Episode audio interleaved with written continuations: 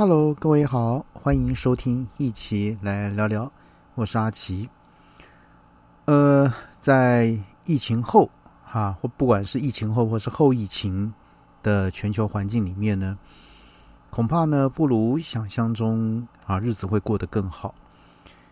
那过去两年，为了救经济，各国政府呢纷纷调降利率，然后呢分分别呢做出了大撒币的动作。那使得股市大涨，就连这个加密货币等虚拟资产价格啊也节节攀升，全球进入牛市。那在那段日子里呢，可以说只要有进场投资啊，或多或少都能赚到钱。那不过呢，赚大钱的这个龙井呢，在二零二一年下半年慢慢出现了变化，股市、加密货币下跌。市场跌进了熊市，那生活中吃的用的呢也开始涨价，消费者呢必须掏出更多的钱才能支应，而这一切呢都跟新闻上常看到的关键字叫做通货膨胀有密切的关系。那台湾啊相关这个官方部门呢也公布最新的数据。像是在六月消费者物价指数啊 CPI 呢，年增率呢为百分之三点五九，创下了这个十四年来的一个新高。那这意味着呢，哈，若是去年六月啊一杯咖啡的价格是一百块的话呢，今年则必须要付出一百零三点五九元才买得到。那我们。啊，将进入这个高通膨的时代，小至日常生活的小确幸，大至国家经济发展都将受啊受到这个冲击。那 O E C D 也就是经济合作暨发展组织提出警告，高通膨已成为全球经济前景最主要的威胁，各国都无法幸免。那什么是通货膨胀呢？会带来什么影响呢？我们在口语上简称的通膨呢，指的是在市面上流通的这个哈货币太多，但可以提供购买的商品却没有那么多，导致呢物价在一段时间内呢以相当的这个幅度上涨，也可以解释成啊这个等值货币的一个实质购买力啊下降了。那以上班族每天都要喝的咖啡来说，过去一杯美式哈咖啡，假设是新台币五十元可以买得到，因为通膨涨价到五十五元一杯了。但是呢，在薪资所得不变的一个情况下呢，同样的钱每个月能购买的咖啡的一个啊这个数量就减低了。那这就是通膨所带来的影响。那另外呢，当然，经济学家常用来评估通膨的指数就是消费者物价指数，就刚刚提到的 CPI。呃，透过这个数字，可观察出一段时间内，一般家庭购买生活相关的一个商品、服务的成本变动。当 CPI 数字升高，代表物价上升；反之，则代表物价下跌。那虽然物价上升呢，让消费者荷包变紧，但通膨不见得对经济啊都是坏处。有经济学家就认为说，当通膨率维持在百分之二到百分之三的时候呢，因为物价小幅上涨，然后提升这个企业家的收入，因此较有意愿这个增加这个雇佣员工投资。对经济成长、生产力呢有正面的帮助，那又被称为温和的通膨。那但是呢，当这个通膨啊率呢超过百分之十的时候呢，就会成为恶性的通膨了。人们会对货币信心动摇，甚至因为物价飙涨恐慌而抢购物资，对社会会造成动荡。那在历史上呢，非洲国家像是辛巴威在。两千年到两千零九年间，因为恶性通膨，使得人民即使是捧着一百兆的辛巴威啊这个钞票，也只能购买三颗鸡蛋。而全球这个高通膨的现象，从去年底开始陆续的浮现了。这个哈，这个万物齐涨已经这个成为常态，让去年许多企业的这个加薪潮呢打回了原形。那当然啊，造成这次通货膨胀背后的因素有很多。那我们来分析看一看。啊，第一呢，就是量化宽松的政策，就是美国联准会啊，FED 在二零二零年啊三月推出了量化这个宽松政策，无限量收购美国公债跟不动产的抵押贷款的证券，目的呢是为了消除疫情可能对经济带来的伤害。那市场上大量涌入的热钱纷纷。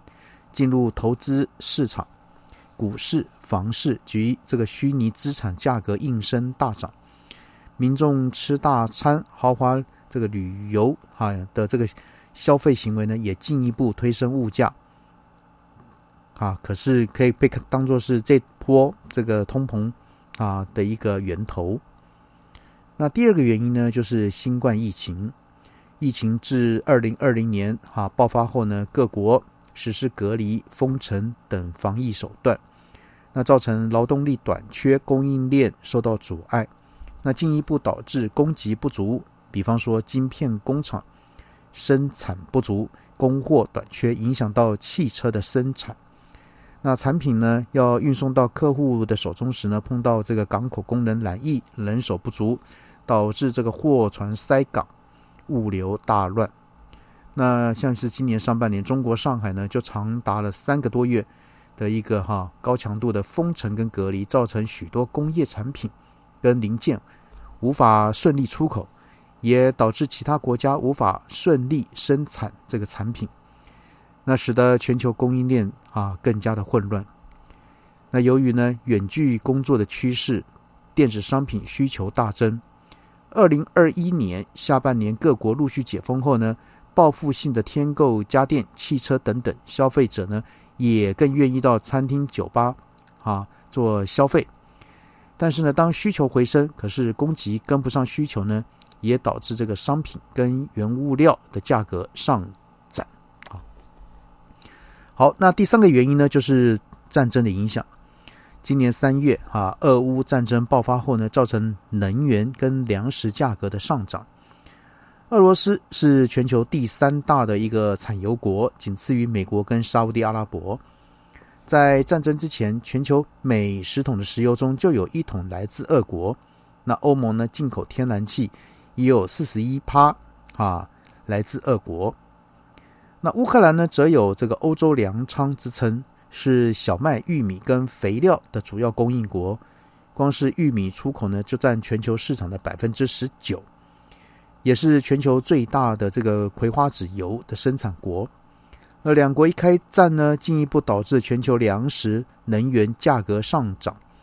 除了两国本身生产的这个原物料，许多商品啊也受到波及。那为了避开战争区域，全球这个航班呢陆续减少，那也导致挪威鲑哈鲑鱼，挪威的鲑鱼呢出口供货不足。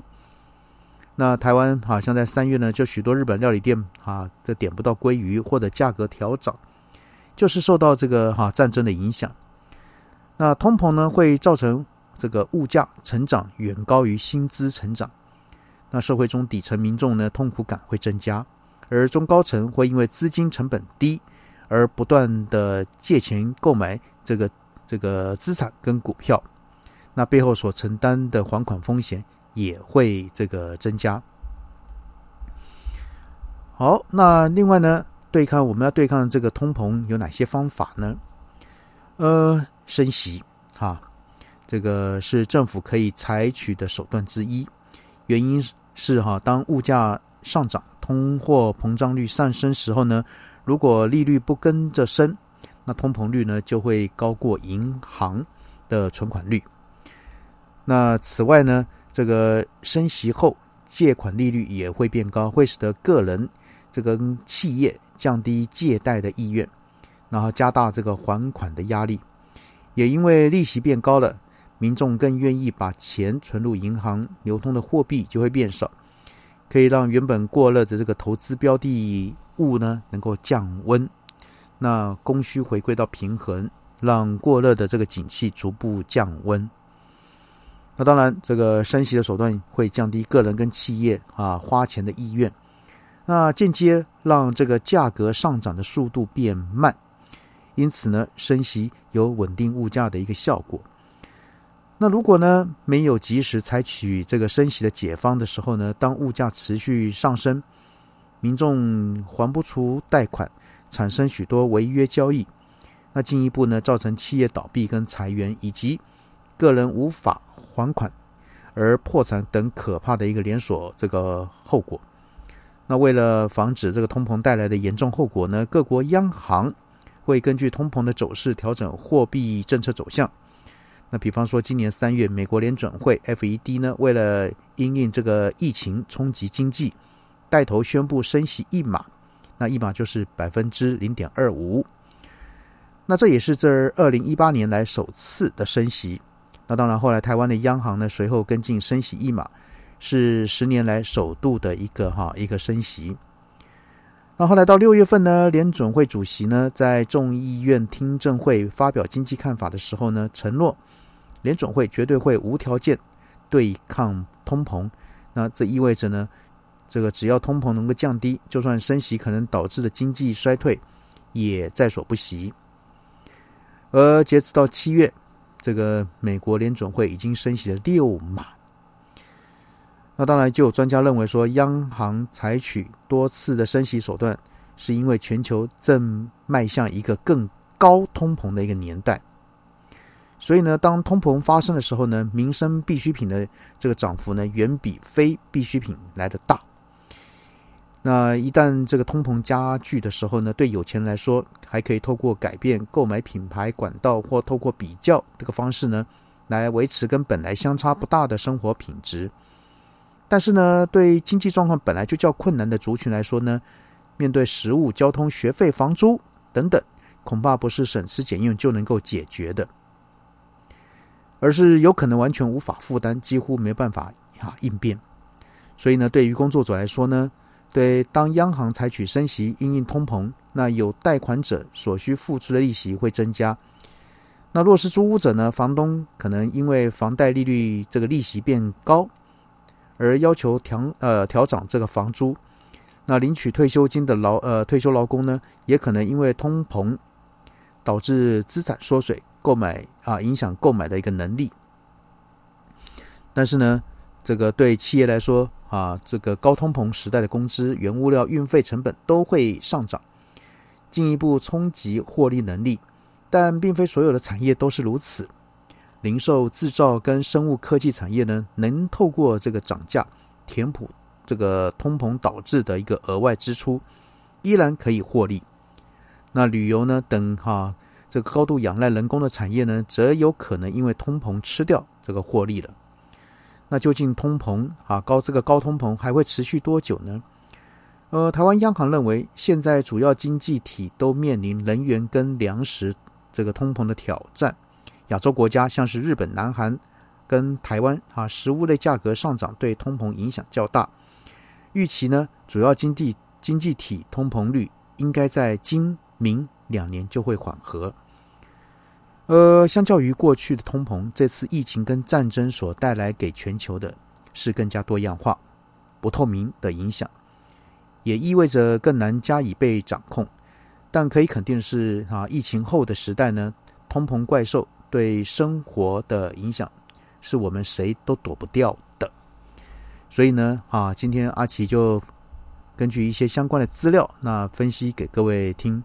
也希望大家呢，你想看看，在通膨呃，在这个通膨，然后这个像各国央行调高了哈，台湾的央行也调高了这个这个利率之后呢，你要去如何应用你的一些日常生活呢？